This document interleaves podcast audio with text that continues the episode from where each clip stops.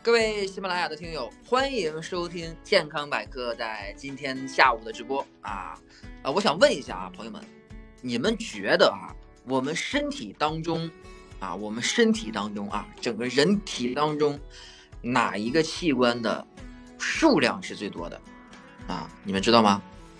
在身体当中哪一个器官数量是最多的？哎，这个问题好像很奇怪啊！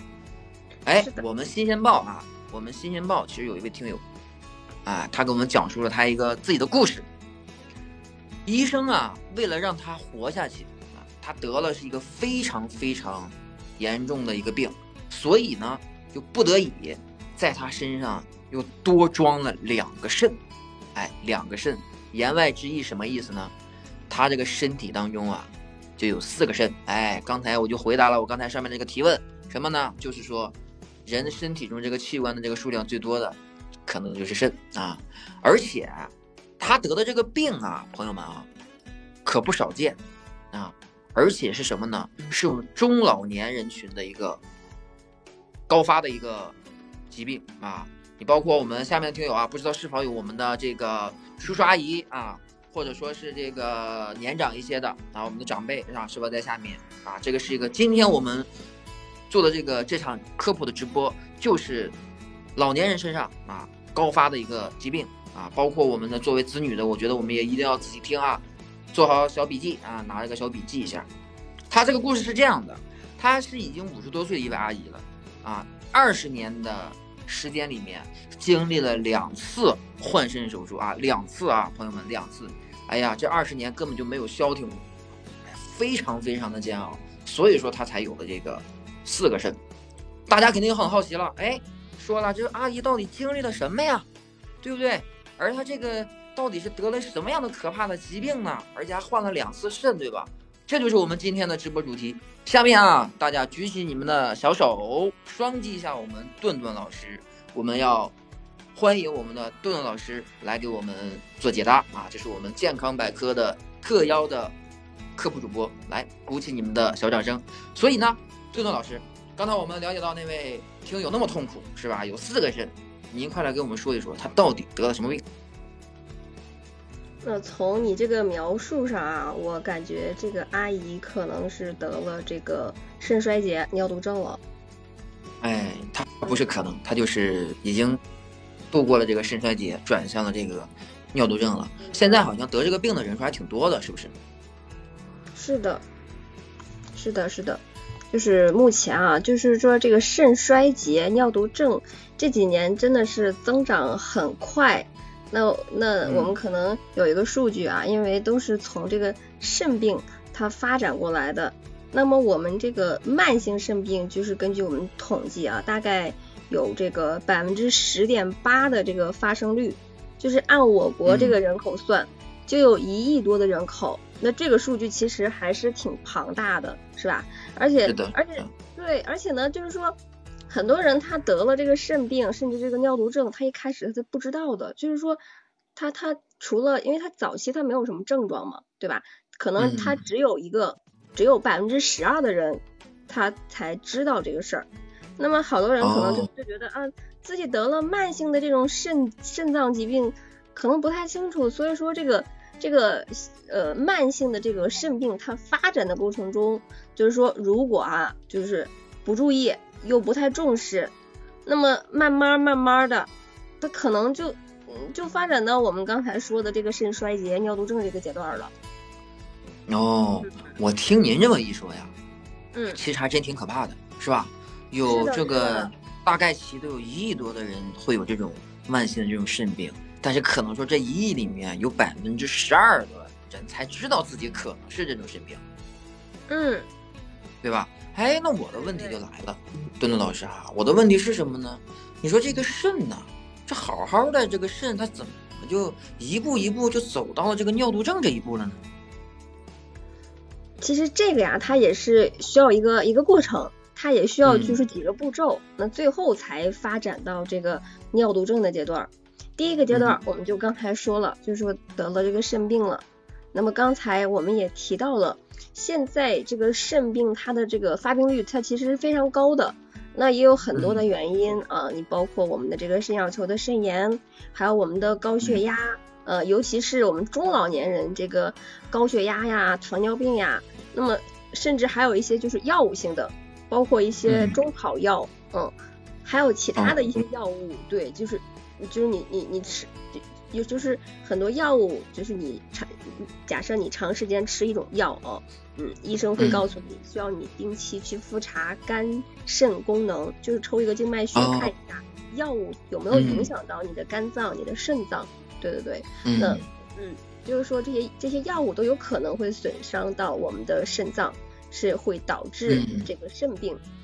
那么嗯，这样就对我们的肾脏就有损害了呀，这就是我们说的这个第一个阶段。那其实，对对对。那比如说您说的这种这个第一个阶段的话，它是就是非常不容易就被发现的是吗？因为好像听您这么说的话，它没有太大的这种身体上的感觉。对他，他没有什么症状，没有什么症状，很多人对。哦，那比如说从肾病到尿毒症，那拢共需几步？其实第一步我们刚才已经知道了，可能说和肾相关的一些疾病。对吧？像糖尿病啊，嗯，高血压啊，然后会对肾会有一些伤害啊，等等一系列问题。啊，这是第一步。那第二步会是什么呢？对，就是我们呃肾，它呢是一个排毒的这个脏器。那么我们体内的这些毒素，你包括我们的一些肌酐呀、尿素氮呀，还有这些都是它是都是通过肾往外排的。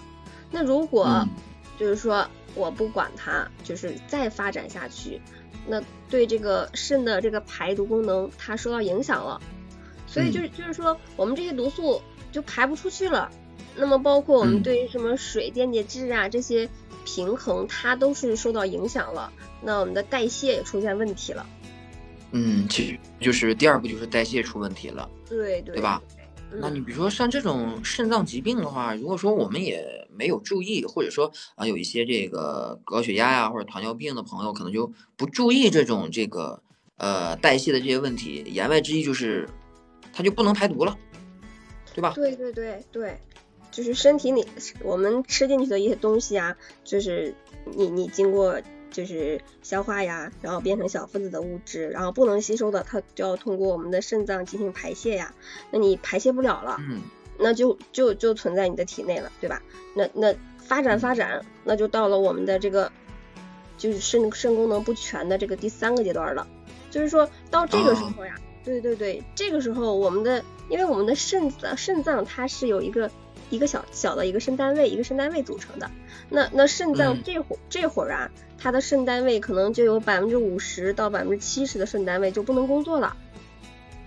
哦，就在第三个阶段，它就已经是百分之五十到百分之七十不能工作了。对对，这就是我们刚才我们叫这个肾功能它就不全了。那比如说，呃，这个时候自己会有一些感觉吗？呃，这个时候呀。像它这个呃什么肌酐呀、尿素氮，它升高以后，它可能就会造成我们首先就是消化道，比如说会有一些反应。那刚才呃也提到了，就说这个阿姨的这这些症状，比如说有恶心呀、呕吐呀，或者说感觉这个消化道就是有反应，觉得不舒服这种症状。嗯，还有的可能就会出现这种，因为尿它它这个浓缩的功能差了。就变成就是夜尿多了，就是说你晚上睡的觉老想上厕所，老想上厕所，就是尿尿增多了，那这些症状都有可能会出现。嗯，但是我刚才从您刚才上面这个给咱们科普的这些内容啊，我感觉到好像这个已经到了百分之七十，好像这个肾功能都不能用了，它好像的这个感觉还是不是很明显。不是说那种，哎呀，我就感觉我好像肾都疼啊，比如说肝疼啊、胃疼啊，是吧？他没有这种感觉吗？其实是这样啊，你像肾衰的病人，他并不是说像我们刚才就是所说的那样，他会出现这种腰疼啊、什么腰酸呀这种早期，其实呃就会有一些人出现腰部的有就是觉得不太舒服，但是你随着这个疾病的发展，肾脏它可能就发生萎缩了，那就。对，因为肾脏外边它是有一层包膜的，知道吧？它肾脏外边它有包膜，它会有神经，但是肾脏里边它是没有的，对吧？它萎缩了以后，就是减轻了，萎缩了以后呢，就是减轻了肾周肾周围这种对这个包膜的刺激了，那它反而就没有什么症状了，就就就不容易对不容易被发现的原因其实就在这儿，因为它没有什么就是特别典型的症状，那早期你可能有胀痛。他感觉，哎呀，我最近是不是累了呀？就觉得不太舒服啊。哎，对，我不太舒服，我是不是休息一段时间就好了呀？那可能就是你过一段时间以后，你肾开始萎缩了。其实这个时候他已经就是已经走向严重的阶段了。但是呢，你的肾脏对你的肾脏又出现萎缩，你的症状就没有那么明显了。你就是你这种酸胀的感觉呀，对吧？不舒服，它就缓，他就他就他又缓解了。你的意思是？你就没有感觉到自我症状了，对对对，但是你的病是朝着这个严重的那个阶段发展的，哎，对对对，就是那那那这个人可能就会认为啊，我这休息一段时间好像好了，那我就不去医院了，对对对，那他就这个意识就没有了，就没有去医院这个意识，其实就是就是你我们刚才都已经发展到了第第三步了，是吧？这这这就是说他已经在恶化。反而说他更没有感觉去医院了，可能说哎前面还有点这个不舒服的感觉，但是恶化的这个过程当中，反而这种感觉轻了。哎，是的，是的，他就对，所以说就是他并不是说所有人都会有那种像我刚才描述那啊这个肾啊会有疼痛啊会有胀痛的那种感觉。嗯，对对对，是这样的。嗯，那比如说他早期的时候。可能啊会有这种啊不舒服的感觉，但是我好像刚才您这么一听一个介绍，我发现好像我们这个肾脏啊这个器官，它倒是很挺挺坚强的哈，就是都到了，对呀，就刚才您讲的一样，这百分之七十都不能正常的工作了，人家还在坚持的，是吧？不能用了，人家还在坚持的工作，是吧？所以说刚才就是咱们一开始的时候您说的那组数据哈，说一百个人得了这个肾病，可能就十二个人才有可能发现。就是因为刚才您说它太隐秘了，对吧？不容易被发现，但是好像一旦发现了，它就是非常严重了。对对对，那么那么肾衰竭呀，我们就是往后说，就就就可能进入下边第四个阶段了。嗯，第四个阶段了。对，第四个阶段它可能就就更严重了，七可能有百分之七十到百分之九十的肾单位它都不能工作了。那那我们出现的这些症状可能就会更严重了，那么很多就是肾脏很多这这种其他的脏器也跟着就受损了，对。哦，那你看我们刚才您说了，呃，您描述已经到了第四个阶段了，那到了第四个阶段之后会有一些什么样的症状？就我觉得这个时候应该会有症状了嘛，我的身体应该会感受到了吧？是的，这其实就是这个这个时候像像像心脏呀，你包括你的呼吸呀。还有一些其他的，像肌肉呀、皮肤的表现，它很多系统的症状其实它都会出现。哦，就皮肤的表，皮肤上会有会有什么样的表现呢？皮肤它有一些会有那种溃疡，有有的时候觉得皮肤瘙痒，有的感觉就是总感觉皮肤干燥，就这种感觉，就是这种你自我的这种症状。哎呦我去，你要你要是这么一说的话，我现在就在挠痒呢，你知道吗？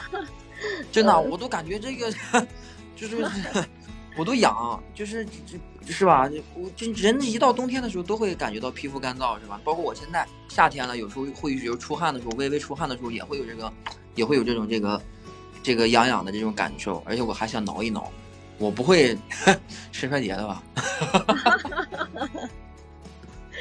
嗯，这个是个玩笑话啊。其实就是这个，我觉得我们到了这个第四阶段，就是肾衰竭的阶段。因为我们肾肾衰竭，我们刚才也提到了，这个毒素啊，它不能排不出去了，对吧？那那对于我们对我们这些就是尿素啊，那么尿素它是可能会对皮肤堆积的，就是它会引起这种刺激瘙痒的感觉。哦，对对，明白了。那比如说我们有时候哈，因为有一些这个患者哈，他可能说恶心的时候，然后呕吐，他可能呃也会有感受到这种这个也是尿素的这个原因吗？也是一样的，因为这个也是尿素刺激。你包括我们所说的这个呼吸道，呃，还有一些就是就是说这个呃尿毒症的肺炎、支气管炎，对它也是因为最主要的，我们刚才提到的肾它的排毒的功能受损了，它排排不排不出去了，那它就会影响其他的我们身体的里边其他的一些呃器官脏器。对，嗯，明白了。如果说像您这么呃一分享，我这么一听啊，那肯定是肾衰竭之后，那就是尿毒症了，对吗？对对对，那尿毒症，那是我们就就到了我们这个肾功能不全的这个中末期了，也就是最后的一个阶段，就是百分之九十到百分之九十五以上的这个肾单位，它都不能工作了。那其实它各个各个这个脏器它的衰减呐，也就更严重了，就相当于是最后一站了，对吧？嗯，最后一站了。哎，对对对，我们刚才已经提到了，就是，呃，你明白哈？嗯，对，就是就是最后一站了，对吧？嗯，那就可能是威胁我们的生命，就是马上就非常近了，我就我就马上就要结束了，是吗？嗯，差不多可以这么理解。所以所以就是我们可能就需要去做一些更进一步的治疗了，像透析，是吧？通过透析来维持生命，就这样。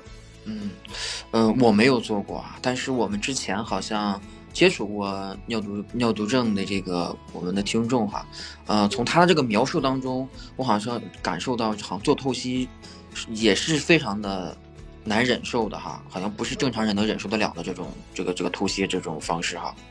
对对对，尿毒症它其实，你像在后面它会有一个就是这种特殊的，我们叫叫什么呢？叫尿毒症面容。那么首先，哦，尿毒症面容。对对对，我们首先它它出现一些就是贫血，贫血的症状，就是这个贫血帽，就是血色素已经非常低了，它就是属于一些贫血的表现了，对。哦，那你比如贫血的话，它这个脸会变得那种就是很很白吗？很苍白吗？对啊，脸脸会变得很白，而且你的指甲，你的我们正常人的指甲，其实除了我们这个月牙，月牙是下边这是白色的，对吧？其实我们的指甲，你仔细看一下，我们的指甲是红润红润的，而且你你一摁，它变白，而且它会马上变粉嫩，对吧？像那些对对对对贫血的人，他可能就是就是这个指整个就是指甲都像我们的这个月牙这个部位的这个这个这个指甲的颜色白色。哎，对对对，白色，有的时候那种就是没有那种粉嫩粉嫩的感觉，还有的人就是脸色，你你会觉得，哎，这个人好像怎么怎么就忽然间就那么白，是吧？他的变白了。哎，对，包括他的你你包括就是我们压一下我们的这个眼皮儿，压一下我们下眼皮儿，我们叫眼睑，眼睑它也是白的。我们正常人的眼睑，你看它是有血色的，对吧？然后像那些贫血的人，他就 就是。眼睑呀，包括指甲呀，都是没有血色的，是这样。哦，那刚才您说了，他这个皮肤可能说也会这个，呃，这个会很干燥嘛，对吗？那他会就就有这种蜕皮的这种现象吗？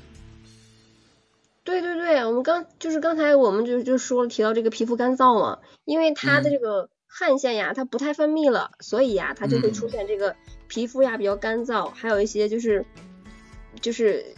就是我们叫蜕皮儿的，还有就是另外一个就还有就是这种角化这种变化，对。哦，明白。像刚才您说的什么眼角的，是吧？还有包可能说刚才您还说了这个指甲，是吧？都有可能会在这个颜色上就会有一些一些变化。是的，是的。嗯，那比如说像刚那刚才说是不是我们这个刚才您说的这个叫尿毒症什么面容是吗？对我们就是会，另外可能我们就就会出现那种就是叫色素沉着，它的颜色就是你你整个整个人，你包括你的脸脸上这种眼角啊，眼角的附近呀，它会就会出现这种色素的沉着，因为因为就是它就是不能排泄出去了，你包括眼角呀、嘴角呀、鼻沟呀，对吧？它都会出现这种。颜色就是那种变那种乌青色。哦，嗯，明对对明白。那我好像是之前我们在做科普的时候啊，好像就是我们好像也讲过很多期关于这种肾病的，就比如说有一些呃肾炎的这种患者，他好像就还会出现一些这个浮肿。对对对，他会有，就是说，因为你的肾脏出现问题了，对吧？就是有一些你说，就是水它排不出去了，它就会出现这种浮肿的现象。那尿毒症，它的面容就是有一些比较特殊的，是的。哦，明白了。所以说，我们刚才已经呃跟大家直播了近二十分钟，然后我跟大家总结一下刚才我们顿顿老师跟大家科普的一些最主要的内容啊，我希望大家可以呃用心的记下来。就是呃，他这个我们的这个人，如果说已经得了这个尿毒症之后，他的脸脸色是苍白的。然后啊，比如说刚才老师说的这个眼角啊，是吧？然后这个什么嘴角或者鼻边啊，它是可能说会发黑。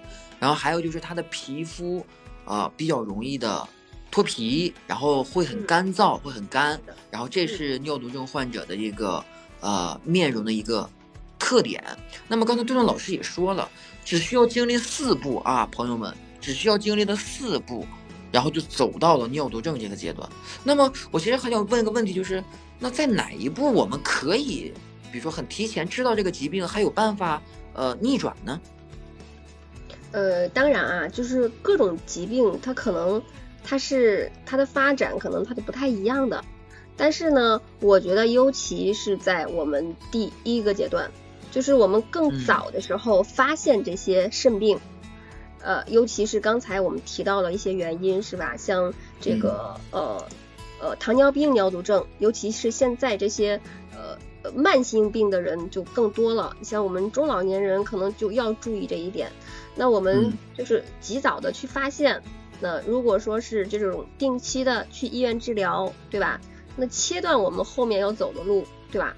它也是就是相相当于我们就是有病了，你一定要重视起来，不要认为说我就不就是一个小小的肾炎，没事儿。对对对，我不就是血压高吗？我我我我不用吃药，我不用管它，然后我就靠我那个好好吃饭，我早点睡觉，我调调我就完事儿了，我就不用管了，我也不用去。是这样的。你真的嗯是这样，就是如果如果说这一步我们注意的话，其实还是有办法来去逆转这个叫尿毒症的，是吧？如果说我们这一步都不注意，是吧？那它就是有有可能一步一步的，就像你刚才您说的一样，是吧？四步就发展发展到这个尿毒症。所以啊，我就在想啊，咱们呢就别管这个所谓的几步了，对吧？咱们对吧？做科普的目的嘛，其实就是希望大家在正常的这种这个。健康的这个当中呢，我们不希望我们的这个呃肾脏受到伤害。那我们日常生活中什么样的事情可能我们不知道，对吧？但是它呢已经一步一步的呃伤害了我们这个肾脏了，并且啊，你包括我们做这个健康新鲜报这个科普已经非常呃非常长的这个时间了，对吧？然后我们之前呀也科普过一种叫特殊的这个高血压人群啊，就特殊的高血压，它可能也会影响到我们的。肾功能，哎，我们今天也要请我们的顿顿老师跟我们的听众朋友们讲一讲。对，下面这个可能大家就是比较听说的比较少，但是呢，可能它就发生在我们的生活中，知道吗？嗯嗯。就就我们全中国，它将近有两亿人得高血压，甚至是两亿多啊，就是不全统计。那么这里面的话，还可以以每年。就是将近一千万的速度，它在逐渐的在增长，所以呢，这个高血压人群它是非常庞大的。那根据我们呃国家就是一份就是这种这种特点啊，就是说基因特点，就是我们的这个饮食习惯来看，可能全国将近两亿人的这种高血压人群里面，那么这种特殊类型的高血压也占了很大的比例。其中有将近百分之六十的病人，他都是这种特殊的高血压。那一会儿我们再跟大家揭晓这个答案。我发现这个，嗯，我发现顿顿老师已经开始这个给咱们卖关子了啊！还一会儿揭晓这个答案。是的，是的，我觉得就是像像这一类就是高血压病人的话，他也是在临床中，就是在临床治疗中，他也是一个重点。对对对，嗯。对，这个时候其实我要给大家讲一个小故事了啊，也是我们健康新鲜报的一位听众啊，一位其实他也是一位患者，嗯，他就是这种刚才所说的一种特殊的高血压的一个患者，而且呢，他也做了肾脏的移植啊。我跟大家说一说他的这个情况啊，然后我们的朋友可以听一听。那这位朋友呢，姓李啊，我们其实都叫他李先生，五十六岁了。他是十年以前发现的这个高血压，他的血压控制其实也并不是特别的好，没有听医生的话啊，他都是怎么怎么控制自己的血压呢？就他感觉哈，感觉自己血压高了，哎，这个时候呢，自己就去药店买点这个降压药吃，哎，自己吃。其实也没有做好所谓的这个什么监测不监测这个事儿。后来，呃，据他说哈，就大概过了这个七八年，他这个血压呢就是高了，会有这种头晕的感觉。哎，然后再后来就发现好像哎，自己的这个肾脏啊出现了问题。他其实就刚才就是他都没有经历刚才顿顿老师说的那几个步骤啊，什么四个步骤他都没有经历，他就直接就是就到肾，这这这个叫什么？直接就到这个。肾衰竭了，哎，就到头了，你知道吧？就一开始的时候，他他说啊，他说没有什么特殊的感觉，只能说是这个嘴里面有味儿啊，嘴里面有味儿。他也是听了我们健康新闻报之前有个专门去做这个尿毒症这个科普的时候，他说啊，这个呃里边这个科普内容里边说过，这个嘴里面会有这种这个叫氨水的这个味道啊，可能是尿毒症。就这才他才去了这个医院，哎，去完医院，哎，这就怎么讲就就确诊了。就他这个年纪哈，我觉得也是非常的，怎么讲呢？也是挺那个什么，挺重要，也是五十多岁是吧？也是上有老下有小的这个这个周期啊，这个时间段担子也是比较重，是吧？也是一个家庭的一个顶梁柱。出现了这种问题的时候，其实我又哎怎么讲呢？就是，嗯，也挺悲伤的，包括整个家庭其实都是一个非常非常大的一个牵连。后来呢，就是说医生也告诉他了，他已经到了这个。不可逆的这个状态了，只能去做透析了，我只能去换肾这一步了。其实我觉得像刚才我们故事里边说的这个李先生，我觉得他最大的就是给我最大的感触，我觉得他是非常的后悔，对吧？就是没有是的，是的，是。哎，对对对，他就是没有好好的就是控制自己的血压，就是也没有积极的去治疗，对吧？也就是对，就是觉得自己血压高的时候，然后不舒服的时候，我去药店拿点药，但是对，我没有没有去说去医院做正规的检查呀，治疗，对呀，治疗呀，他也不，他也可能去药店买买药之前，他也不会想到说这个高血压有有这么多的并发症。其实很多人他都是意识不到的，对吧？就会导致就是说他发现的时候，其实已经到了这个肾衰竭、尿毒症的这个地步了，对吧？嗯，就是，就是已经没有办法再后悔了，就是已经到了尿毒症这个这个阶段，他就是没有办法再逆转了，那就直接，对，就直接就进入了这个透析的这个阶段了。透析其实它首先给我们的生活会带来很大的不便，那对，对，包括我们的经济也会受到很大的影响，那对他的家人，那肯定也是受到很大的影响，对不对？嗯，你再说他的这个生活质量，嗯嗯，就是生活质量就直接下降了，对吧？肯定的，对呀，家里边的一些其他的情况，对吧？所以说，嗯，我也就是我也希望他能从现在开始，就是说，就是我们能就是积极的配合治疗，就是好好的来控制我们的这个血压，就是，对对对，就是等待就是合适的机会，那。如果可以的话，那就只能做肾移植了。嗯，是的，就是后来我记得，然后李先生给我们这个后台的这个运营人员其实也做了一个回复，他应该是在去年还是前年的时候，迎来了他所谓的第二次的新生，就是确实是这个缘分已经到了，他等待了一颗非常适合的他的这个肾嘛，然后他就是恢复的就比较快，然后他现在就是真的是啊，就是很在乎自己的血压啊，非常的在乎。就每天他都要量个量个六七次，啊，然后去听医生的话，然后去调整这些药物啊，把自己的这种身体状态维护的，呃，特别的好，呃，怎么说呢？可以说是做完了这个，怎么讲？就是，呃，知道了有这么严重的后果，然后通过了一个这个弥补的一个措施，是吧？然后又慢慢恢复起来，好像正常人的这个状态，然后整个家庭也恢复了，就以往的这种是吧？幸福的这种感觉。就但是其实我还有一个问题想要问您呢，就是说像您刚才没说了自己的这个他的这个肾脏可能说直接是吧，跨到跨到了所谓的第四步，是吧？但是有句话怎么说来着？我们这个老话叫呃病来如山倒，去病如抽丝，是吧？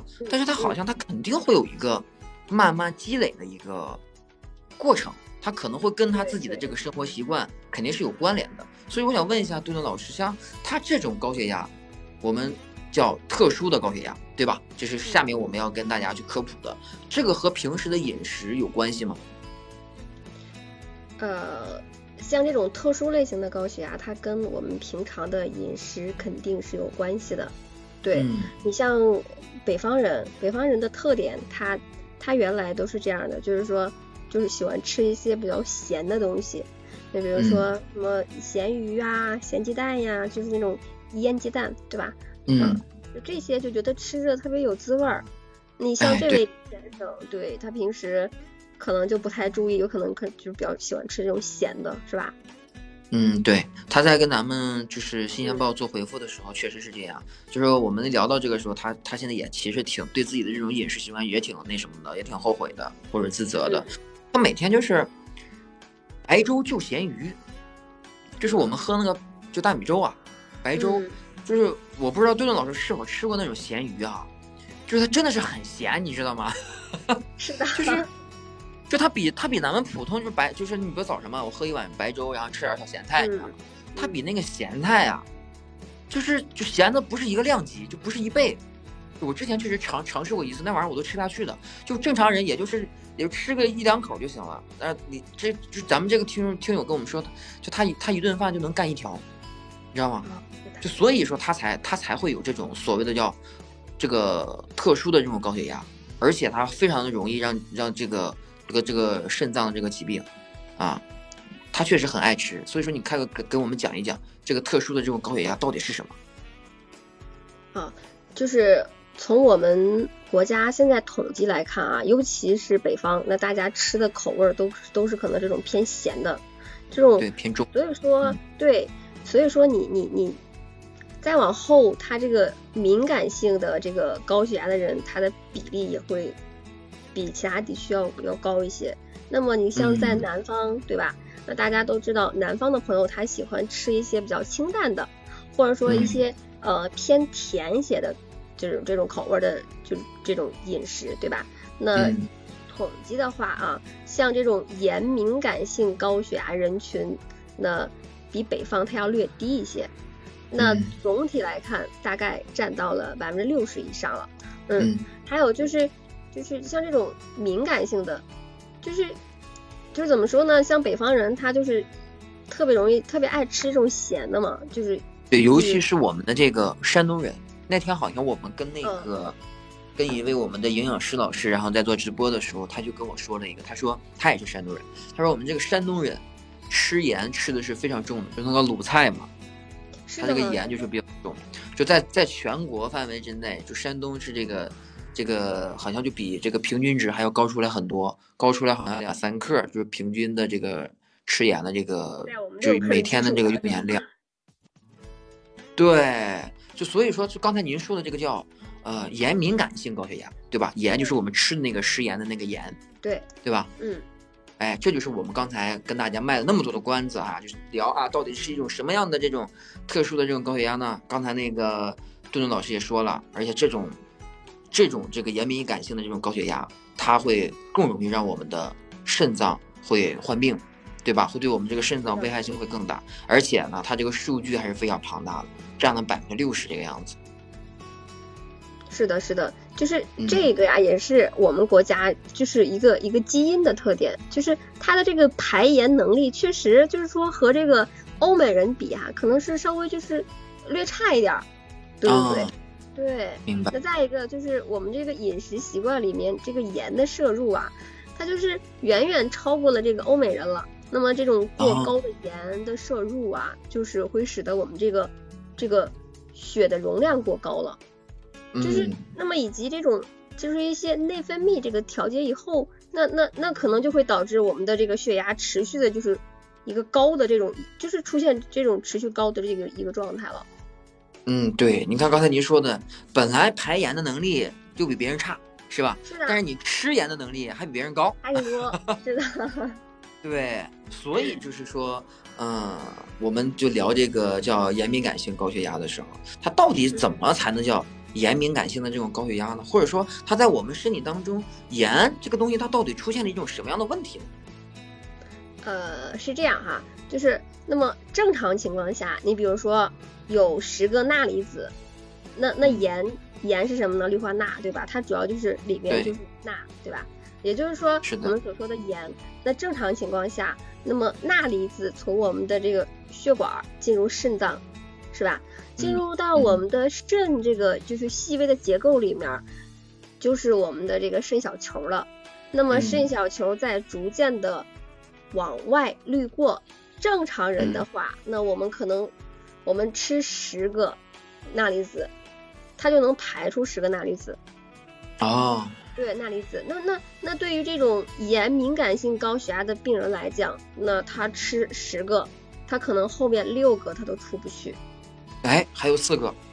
哎，对，那对，那么他们就留在我们的这个肾结构里边了，到肾里边，它的压力就会特别高，那时间长了，那对我们的肾脏就会造成一种负荷高，就是负荷运转就受到影响了，那对我们的肾脏。就会造成一定的损害了，就是第一个，嗯，呃，还有一个就是这些盐呐，它存在体内，那那就会使我们的这个血的这个容量扩张，就会造成这种这种高的血容量，那高的血容量就会使我们的这个血压升高，就是我们血压嘛，同时呢也会使这种，这就是这种降压药物的效果，就是。像这种情况，对降压药它就不太敏感了，就它的效果就比较差了。就是就是这也是我们所说的这种盐敏感性高血压的形成，还有这种危害是。嗯，对，听您这么一讲，我觉得就是大概其我能嗯理解了。就像我们正常人吃盐一样，这个肾呢过一圈出去了，对吧？就不会。不会这个留在我们这个肾脏当中是吧？就比如这些这个盐的这个主要成分这个钠是吧？钠钠钠离子是吧？但是比如说像刚才我们我们那个听友一样，他可能说，哎，他这个盐进来了，但是呢，出去了一半，留一半在肾里面，对吧？嗯。然后那那这个问题就来了呀，那我怎么我怎么就知道我自己到底属不属于这种？盐敏感性的高血压呢，或者说它有没有什么样的特点呢？嗯，呃，我们一个一个来说啊，就是说第一个的话，就是就是这一类的病人，那么他对这个钠离子的他一种排泄它是有障碍的，对不对？那对，也就是说我们吃进去的盐，它在正常时间、正常量的情况下，它排不出去了。再一个的话，就是说特别容易促进这种八器官的受损。你像我们的心脏，哎，对对对，我们之前《新鲜报》也跟大家就是讲过很多，是吧？包括这个高盐对心脏的危害呀，是吧？对，呃，对脑血管脑血管呀，哎，对对对。那那其实今天就是我们要重点说一下对肾脏的危害。其实就是这类病人的话，他的肾脏受损就是可能会更加的提前了，那么受损的情况也会更加的严重，这也是这种呃我们叫什么呀？就是敏感型的高血压。那么他的他的这个八器官这种情况，就是嗯受损的可能会更严重一些，更严重。哎，对对对。那么第三个的话，就是就是这种病人他的。出现特点就是这种家族性的高血压，它跟基因是相关的，就是也就是说它是遗传，它跟遗传相关的。哦，对对对，明白。那么那么他可能说父母也是也是这样。哎，对，也就是说这个病人往往说是可能就是父母、祖父母，或者是子女，或者就是说他的这个呃兄弟姐妹呀。对吧？都有可能出现这种盐敏感性的这个情况，对，就跟遗传有关系。哎，对对对，这种家族性的就真的是很可怕。所以说，就是你假设家里边就是，呃，假设父母一方有这种糖尿病的，或者是这种高血压的，那我们到了我们这一辈儿，那假设我们我们可能是六七十岁了吧，七八十岁。那我们现在我们我们这个年龄都是三三四十岁五五十岁左右，那我们一定要关注我们的这个血压，包括我们的这个糖糖尿病，就是你就要定期的去查一下就好了，对吧？你即使你现在没有对，但是你携带了这个基因，你你得病的概率，你得这个稍微比普通人要大，就会比普通人要高呀。包括再往下走，你的子女。也要告诉他们，就是说啊，爷爷奶奶当年有高血压是吧？那我们到了到了我们三十四十岁的时候，我们要定期要去做一个体检，它是真的是很有必要的。对对对。对，就像之前的话，可能说我们这个因为这个条件的限制是吧？可能说我们的父母，包括这个爷爷奶奶，可能说都不知道这个事儿。是吧？哎，对，就真的是不知道。但是现在，就现在经过我们的这种科普啊，比如说我们的听众们啊，已经知道这个事儿了。我们觉得也可以稍微，比如说家里边有这种高血压或者糖尿病，也可以问一问，是吧？是什么时候开始的，是吧？然后往上倒一倒，是不是也，比如说爷爷奶奶也有啊，是吧？如果说这样的话，那我们自身就得注意了，对吧？我们到了一定的岁数，我们必须得要注意了。是的，就是就是很多时候，就我我们就就就作为医生，就是找对象就开玩笑，你知道吗？就是。就是处对象之前，一定先先倒先倒到，就是十八辈儿，祖宗，知道吗？哦，明白。这个故事你经常给我们讲。嗯，就就看看有没有这种遗传的这种这种这种病，是吗？就是这这种这种职业的这种这种叫职业病，叫叫什么呢？就是职业病。是的，是的，是的。刚才刚才您已经说了，就是可能说有第三个了，比如是我们这个家族性。那么还有其他的吗？对，我们就看看下面下面这一条啊，就是说这个病人他就是容易出现我们所谓的医学上叫这种交感神经的活性增高，也就是说交感神经，哎，对，这个词语可能就是它是一个医学术语，大家听不懂。那么我对稍微有点听不懂，通俗的跟大家讲一遍，就是就是当我们遇到情绪激动的时候，你比如说，哎，我我我跟别人吵架了，对吧？嗯，干仗。哎，我我干仗了，干一仗以后呢，可能还好，但是过一段时间，你比如说进入到进到了这个秋天了，或者是冬天的时候，这种这种季节更替的时候，那他的这个血压波动就会更大，就是升高的幅度可能会更多，而且他就是不太容易控制。嗯，就是吵架会吵架，可能说你的血压会高，然后到了这个呃特殊的季节之后，你会更高。哎，对你，你，你，你，你只要是你，可能你这段时间你情绪比较稳定，是吧？你可能还好，你的血压还控制的还还可以。但是你忽然间有一天你就情绪特别激动，你跟人吵了一架，或者是哎就那种大喜大悲的之后呢，到了季节季节交替的时候，它也会出现这个血压波动的特别大，而且不太好控制。对，所以呀，就是建议大家哈，就是家里边如果有这种。特别是高血压的这种患者的时候，你就尽就尽量的压一下，哎，就不要惹他，真的是。这是个好建议，别惹他。一生气真的会影响他的血压，你包括还有一些就是那些胃炎的，就是嗯，有没有发现就这一段时间自己的胃病忽然间就好了？哎，忽然间哪一天跟老公气你是吧？哎，胃病就犯了，是真的。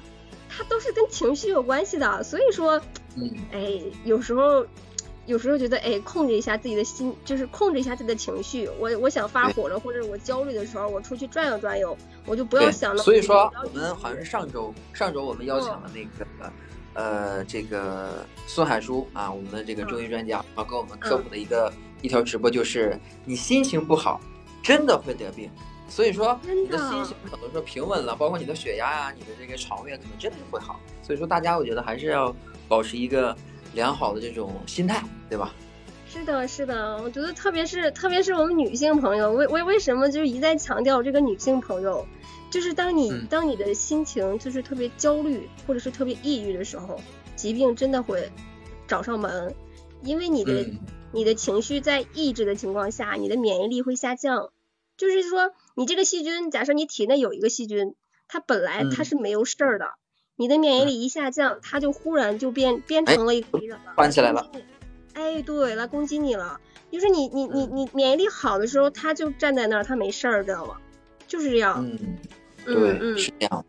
那你说，比如说刚才你说的这个这个特点哈，因为我比如说我我我母亲她就是这个血压就稍微有点偏高，她可能说这个白天和晚上的血压还有一些不一样。那像这种高血压人群的话，就相当于我们说的这个盐敏感性高血压，它它也会有这种一个比较这个明显的这个差值吗？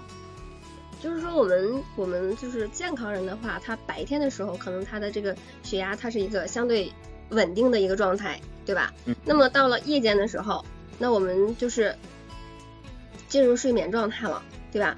嗯。它它就会稍微有一点点波动，它可能会下降。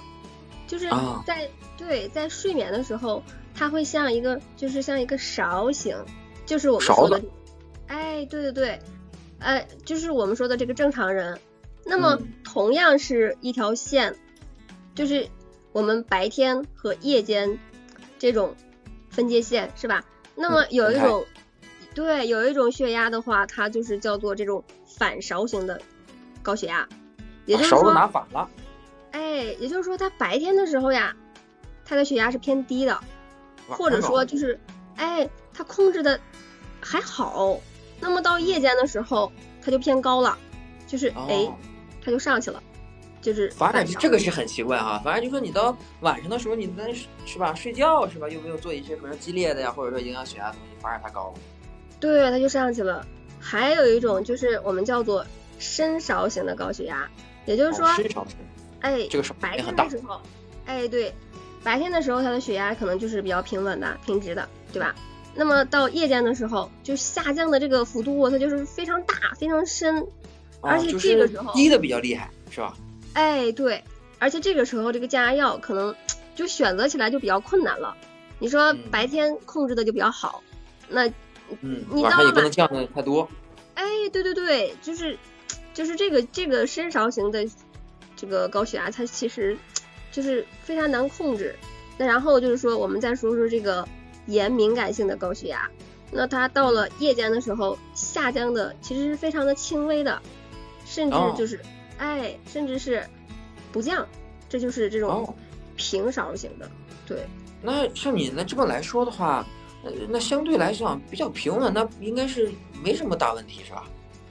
你是这样啊，就是说这种这种这种平勺型的这个血压是就是这种刚才我们说的那个第一第一种呢，它是我们正常。哎，对对对。那么到了夜间的时候，让血压就是适当的下降。它就是让我们这个，让我们的身体里的这个各个脏器器官，它是需要得到休息的，对吧？你包括我们的肾脏，对啊。那么你你你这个时候的话，你说，不管是白天还是晚上，那那它它这个他总是处于这种高压状态，那么其实对于他各个脏器器官，它就会存在这种潜在的危害，就是就是休息不了。哎，对，没有控制的时候就是这个特点。嗯，那他用药以后呢，他这个血压也不是太好降。哦，明白。嗯，那这样哈，哎，我再追问您一个问题哈，你刚才说了这种这个盐敏感性的，就属于是特殊的高血压嘛？啊，我们现在都已经大概其知道怎么回事了。那比如说像我们呃健康人的话，比如说这个我们每天的吃盐可能说五六克。对吧？那比如说，对于这种盐敏感性的高血压的这种呃人群来说的话，那他用盐应该大概其能在多少克呢？比如他这个范围应该是什么样的？我们只能说是更少。那么对于这种，哎，对，对于这种盐敏感高血压的人群，其实我们建议啊，就是保证更低的盐的摄入，就是建议一般是三克到四克这个样子。就是说要砍半了，就要减半了。哎，对对对，要减半了。哦，是的，哎，所以啊，所以啊，朋友们，我们一定要注意哈，一定要注意了哈。我们在直播间的我们的听友们，如果说是盐敏感性的高血压啊，我们可以说刚才啊，这个老师已经说了是吧？必须得用这个叫什么？用盐的时候要少一点，正常人用个三五克，你这个盐敏感性就得叫什么？就得这个叫减半了，对吧？如果说哈，是不是比如说，哎，我这个不知道怎么回事儿，我是不是也可以找去医院去找去找医生帮我判断一下，我到底是不是属于这个盐敏感性高血压，也能判断出来，对吧？是的，是的。嗯，那刚才我们在直播开始之前啊，我们就说了一个我们健康新闻报一个听友啊，他说他这个有这个四个肾啊，可能这个事儿其实杜勇老师也是知道的。然后您可以现在给我们讲一讲这个四个肾到底是咋回事儿啊？这个四个肾哈，就是我们正常人大家都知道，就是在我们的这个后腰部有两个肾，对吧？其实我们刚才提到的那位阿姨，她为什么有四个肾？就是她是在后边，就是在医生的帮助下给她加了两个肾，就是医生把这个肾的这个血管，我们的这个动脉跟我们这个髂内动脉或者说这个髂外动脉接起来，就是还有一个就是肾的静脉跟我们的这个髂外静脉接起来，就是就是那么这两个血管。还有一个就是输尿管，我们是排尿的，我们把这个输尿管跟我们这个膀胱连起来，所以这样就完成了我们就是刚才说的这个肾移植的这个手术了。哦，这样它其实就有四个肾了。对。哎，那我那我这个我又有问题了，它为啥要要有四个肾呢？那比如说它这个原先的这个肾已经坏了，是吧？已经这个不好用了，那把这个直接坏掉的，就是直接换成好的不就行吗？为什么还要给它加了俩？呃，也有，就是因为也有这种呃原位移植的，但是现在就越来越少了。就是现在基本上标准就是我们做移植都是放在两两侧的这个卡窝的这个位置，它的一对它一方面这个位置就比较浅嘛，比较好容易分离。那那这种这样的手术相对来说就呃比较的简单方便。那么还有一个就是说。我们手术以后，患者活动它不受影响，就是它的这个位置啊，相对比较表浅。你可能有时候就是说，如果出现一些排斥反应呀，或者一些并发症呀，对吧？它也容易出现。对，嗯，也包括我们对，就是我们出现这些排异反应的时候，就是说不舒服了呀，或是吧，就就我们直接做一个 B 超，它就能看一下是什么情况。所以说呀，就是。目前就是肾移植手术基本上都是放在两侧。嗯，明白了。其实刚才我们呃介绍了我们这位听友啊，他有这个四个肾到底是怎么回事啊？原来一开始是有两个，然后后来又给他是吧？这个后来又经过手术两次手术对吧？又放上了两个，所以说他就变成了这个四个。就之前在我们《新闻报》里面，其实有一个呃比较真实的关于尿毒症的一个故事哈，其实也是一位之前也是一位这个。呃，呃，岁数比较大的一位朋友啊，他是这么写的，他说，嗯，得了尿毒症以后啊，就特别的难受，哎，首先呢就是厌食，然后完了呢就是腿抽筋，而且还特别疼，天天晚上啊抽完了筋啊，就是特别的痒啊，就刚才我们说这个瘙痒，就这个腿啊都已经被他挠的，就是床单上都是血，就每天都是这么挠，后来就是到了腹部透析了。哎呀，肚子里边往往肚子里边灌这个透析液呀，然后后来就到了这个这个换肾的这个时候了。其实，就是你去听这种尿毒症的患者的这种自述啊，就听起来就感受到就是非常的这个叫什么消极，对吧？嗯。但是呢，就是在医生的帮助下，专业的医生的帮助下，其实他还是能怎么讲？经过这种换肾啊，这种移植啊，还是能慢慢的恢复到接近正常人的这种状态的，对吧？是的，其实我觉得我们还是要非常感谢这些捐赠者。那可能在在二零一八年，他有一个数据也统计说，国内完成了六千三百零二例的捐献，就是目前就是我们国家可能每百万人口的捐献率达到了六点八，就是就是一个非常了不起的数据了，对吧？就是，就就是根据统计啊，就可能每年完成的器官移植手术达两万例左右。哦，对，也就是说，这这这两万两万人都有了这个重重生的机会了。